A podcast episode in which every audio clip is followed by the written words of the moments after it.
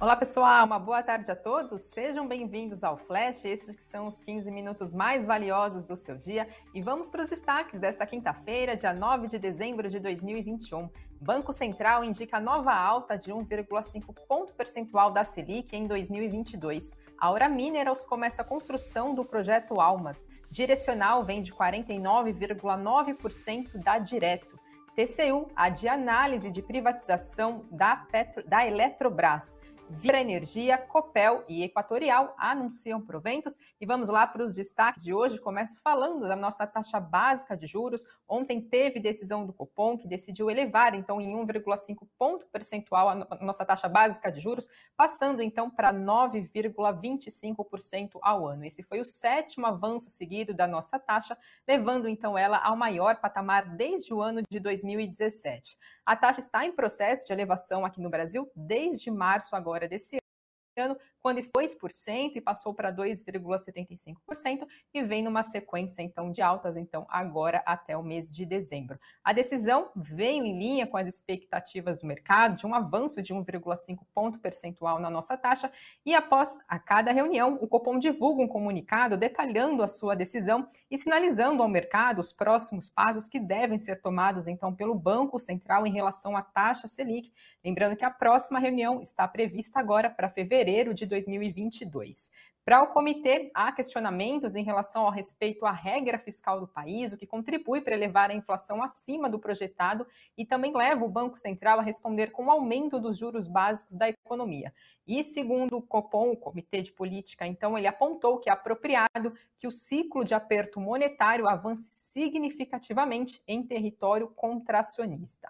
Ainda segundo o Copom, para a próxima reunião, então agora para fevereiro de 2022, a previsão é de outro ajuste dessa mesma magnitude e o Copom acabou enfatizando que os passos futuros da política monetária poderão ser ajustados para assegurar a convergência da inflação para suas metas, né? lembrando que tem metas a serem perseguidas e que vão depender também da evolução da atividade econômica, do balanço de riscos e também das projeções de expectativas para a inflação para o horizonte relevante da política monetária, então das expectativas da inflação que segue forte, segue avançando aqui no país.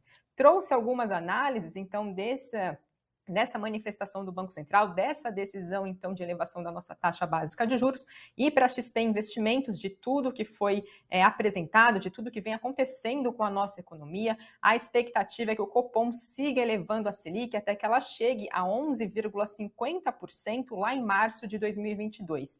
E a Selic, segundo a XP Investimentos, deve permanecer nesse patamar até o final do ano, quando então, segundo a XP Investimentos, tem espaço para o Banco Central começar a reduzir ela de forma gradualmente. Já para o economista João Beck, esse comunicado acaba reconhecendo algumas melhoras no cenário, como o preço das commodities e também das contas públicas, mas deixa de mencionar, acabou não mencionando os preços da energia, que também podem acabar contribuindo positivamente conforme o risco hídrico vai se dissipando aqui no país. E que, da mesma forma que o Copom acabou ignorando ruídos de curto prazo quando a inflação subia aqui no país, não será dessa vez, segundo então o economista, que mesmo com dados mais positivos, o Banco Central ainda entenda como incipiente e prefira mais tempo de observação antes então de tomar novas decisões. O economista ainda acrescentou que o país está entrando em um ano eleitoral e que pode acabar resultando num debate detrator para as condições econômicas, como também para a presença da variante Omicron da Covid-19 no mundo e também aqui no país, mencionado pelo próprio comunicado, que não contribuiu para clarear a trajetória da inflação. Então, segundo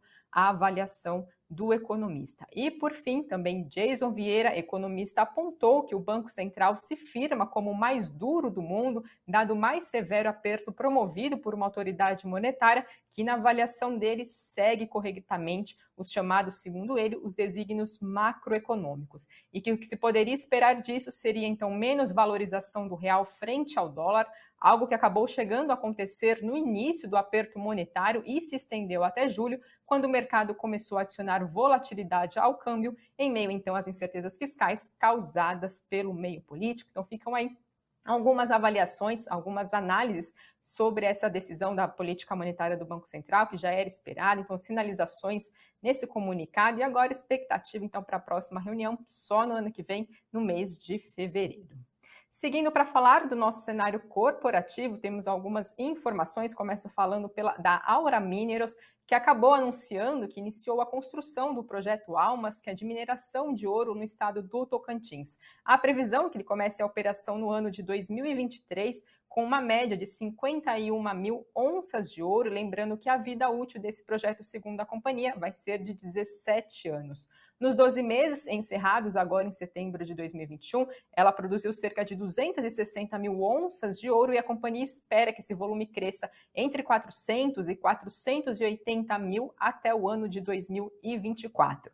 O investimento total nesse projeto vai ser de aproximadamente 73 milhões de dólares e vai ser finalizado com recursos captados no mês de julho desse ano por meio de emissões de 400 milhões de debêntures com vencimentos em cinco anos.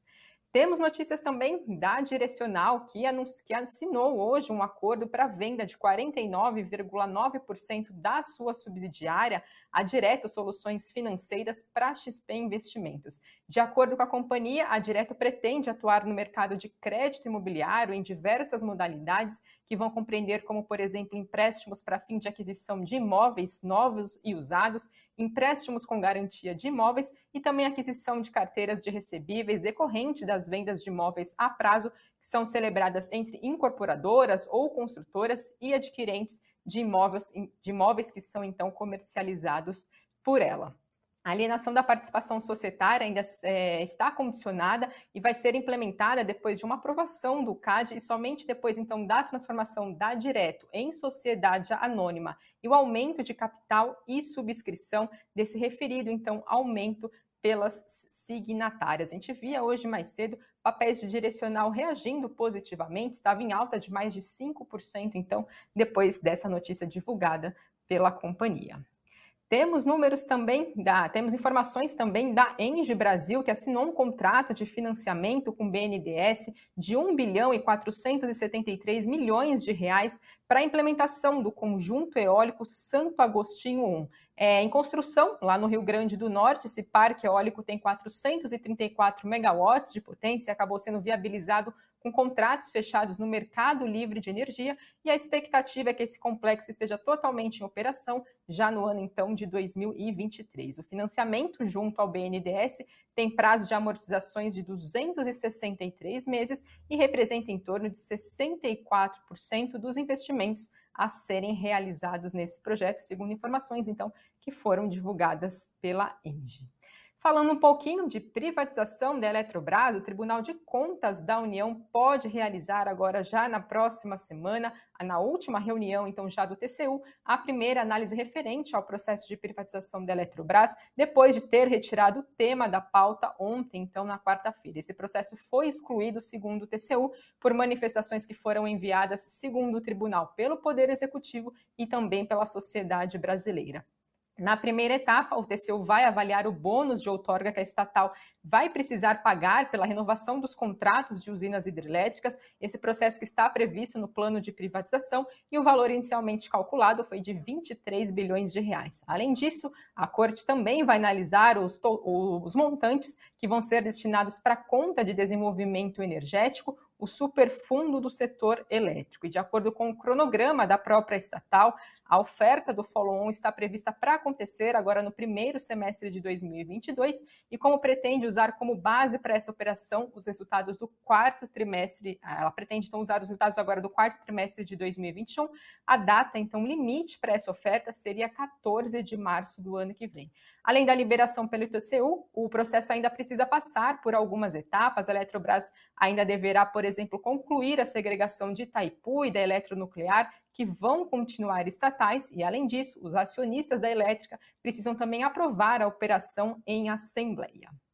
Falando agora um pouquinho do cenário de proventos, temos mais companhias anunciando pagamentos de juros sobre capital próprio e também de dividendos. A primeira delas que separei aqui para vocês é a Vibra, que vai pagar agora no dia 20 de dezembro de 2021 a segunda parcela dos juros sobre capital próprio de mais de 143 milhões de reais, o que corresponde a 12 centavos por ação. Além disso, como saldo remanescente referente ao valor da primeira parcela dos juros sobre capital próprio, decorrente das ações em tesouraria, a companhia também vai pagar mais de 5 milhões de reais, o que equivale a 4 centavos por ação. Vão ter direito a esses proventos quem tiver posição acionária no dia 14 agora de dezembro e pagamento então no dia 20 agora de dezembro ainda de 2021.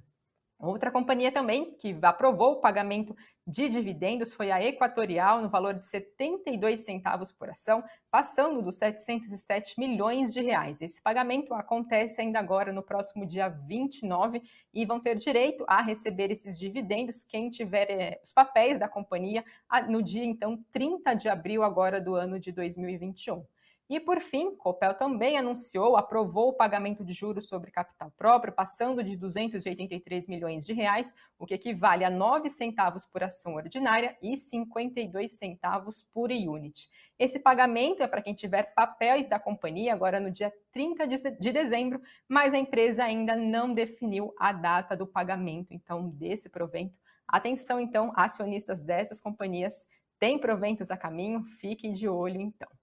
Temos informações também da Brisanet, que acabou divulgando dados operacionais referentes agora ao mês de novembro. A empresa registrou um aumento de 18.300 novos clientes no mês passado, um pouco abaixo do que era previsto. E em 2021, a companhia acabou registrando, por outro lado, um crescimento de 32% em novos clientes na região nordeste aqui do país, com mais de 824 mil novos assinantes.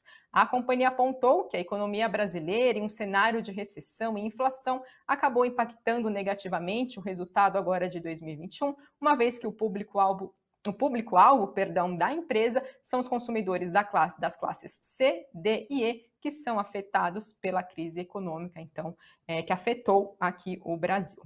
Falando um pouquinho do cenário internacional, hoje, quinta-feira, sempre saem dados dos pedidos, do número de pedidos de auxílio-desemprego lá nos Estados Unidos. Esse número sempre acompanhado de perto por lá, né? Sempre o Banco Central norte-americano para tomada de decisão de política monetária considera a inflação, mas também como que anda o mercado de trabalho por lá, a taxa de desemprego, emprego, esses números também de pedido de auxílio. Então a gente teve hoje que esses números acabaram surpreendendo e foram solicitados até a última sexta-feira, então da semana passada, 184 mil pedidos de auxílio-desemprego. Segundo a agência de notícias Reuters, eram esperadas 215 mil solicitações. Com isso, esses números acabaram caindo para um recorde que foi registrado lá agora em abril do ano de 2020 e também é o menor desde o ano de 1969.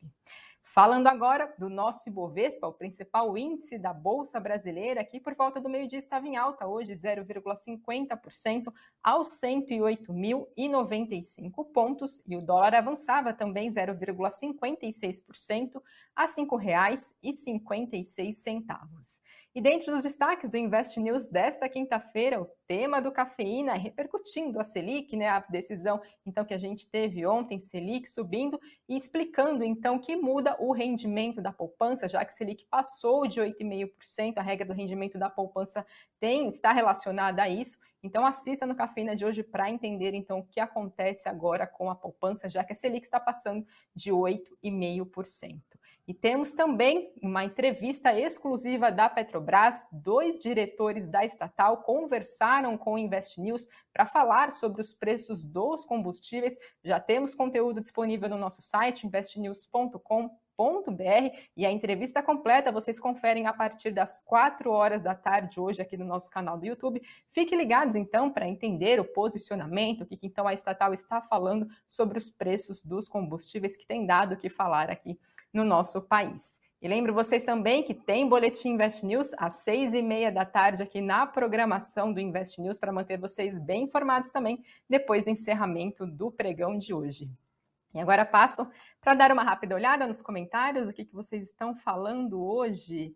Uh, vamos lá, Vanderlei Ramos, fora a questão dos juros altos e da queda no varejo, tem algum outro motivo para a queda absurda de Magazine Luiza? Se não me engano, Magazine Luiza estava em queda hoje novamente. A gente viu um tombo ontem dos papéis, chegando a passar de 10%, repercutindo os dados negativos do varejo, vindo abaixo das expectativas. Ó, Magazine Luiza agora em queda de mais 6,4%, as outras varejistas também. Não temos nenhuma notícia, nenhum factual repercutindo especificamente sobre Magazine Magazine Luiza, mas a gente viu ontem já os papéis dessas companhias caindo, então, em função é, também já da, do, dos dados do varejo, né? A gente viu impactando esses papéis também que vem com forte queda no acumulado do ano, chegando a passar aí dos 65%.